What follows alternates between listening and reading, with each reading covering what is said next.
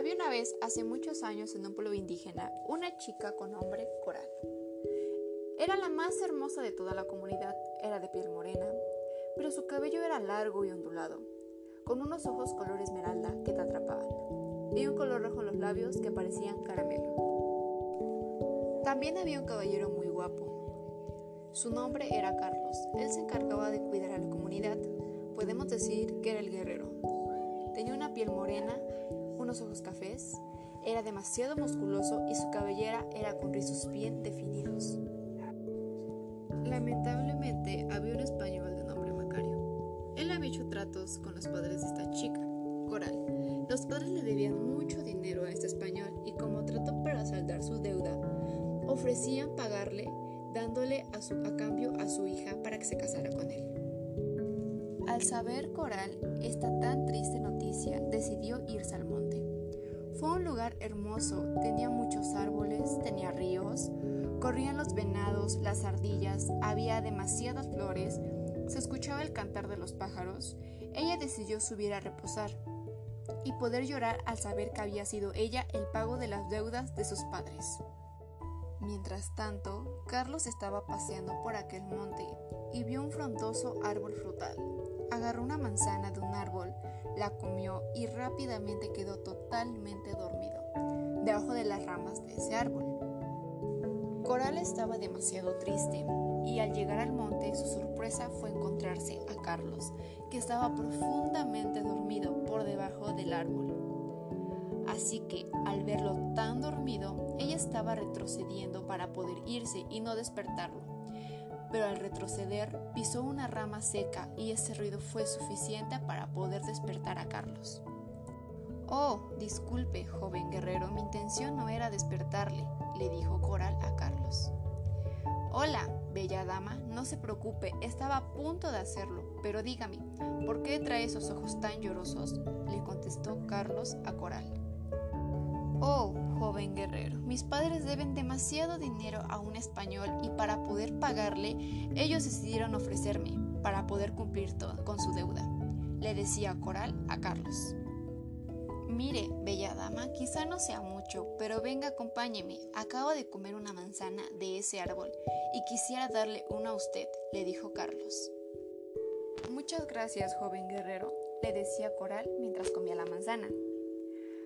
Así decidieron los dos jóvenes verse en el monte cada día justo al atardecer, cuando ya terminaran sus actividades y podrían estar en paz comiendo los frutos de aquel monte español Macario, después de ocho meses de irse de expedición, ha llegado a la comunidad, dejando en claro a los padres de Coral que todo tiene que estar listo antes de un mes para poder casarse con su hija. De lo contrario, los mataría y se quedaría con sus propiedades.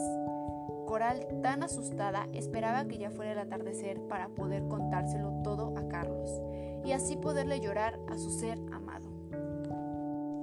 Justo cuando Coral ya iba a salir para poder ir al monte a verse con su guerrero, la sorprendió su abuelo preguntándole, ¿A dónde vas, Coral?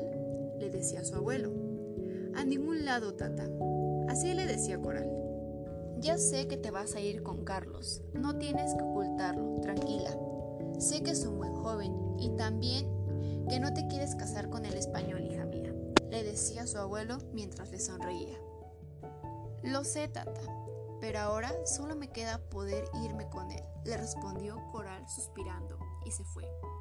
Se encontraron los dos enamorados en el monte y se lloraron mutuamente.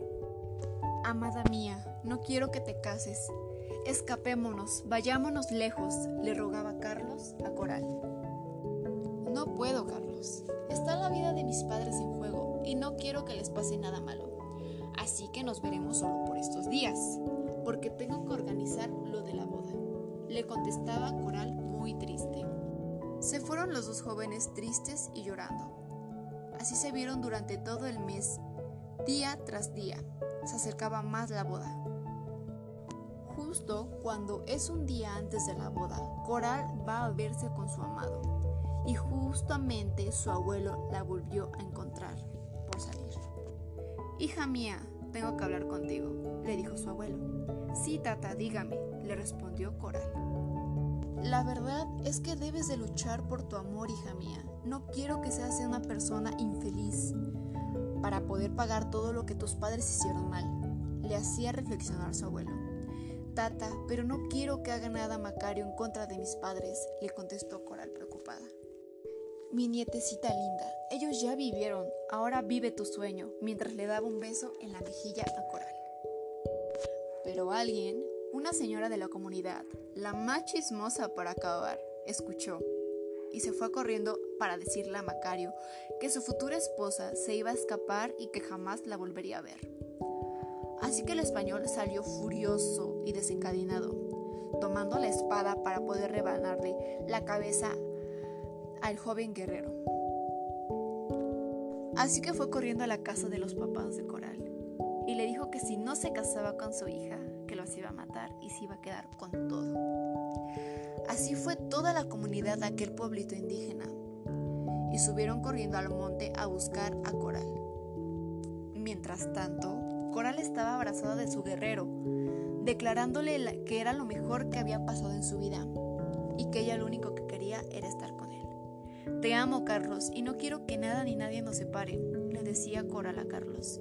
Yo también te amo, Coral, y te aseguro que nadie nos va a separar, aseguraba Carlos.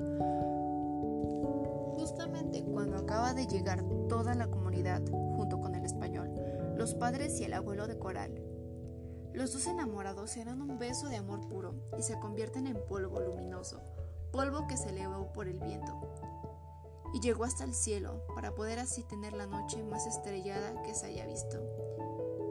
En ese momento, ese cielo, esa noche tan hermosa, iluminó los ojos del abuelo y dijo, los dioses me han escuchado y ahora mi nietecita está cumpliendo con sus sueños, aseguraba el abuelo.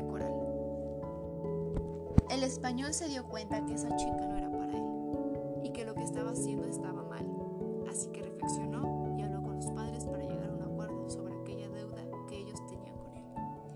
Ahora se dice que si el cielo está estrellado es por cada beso puro que se da una pareja y refleja a esos jóvenes cumpliendo sus sueños. Fin. Autores Suelen Itzayana Velázquez Salazar, Gisela Huerta Torres y Sandy Carreto Álvarez. Gracias.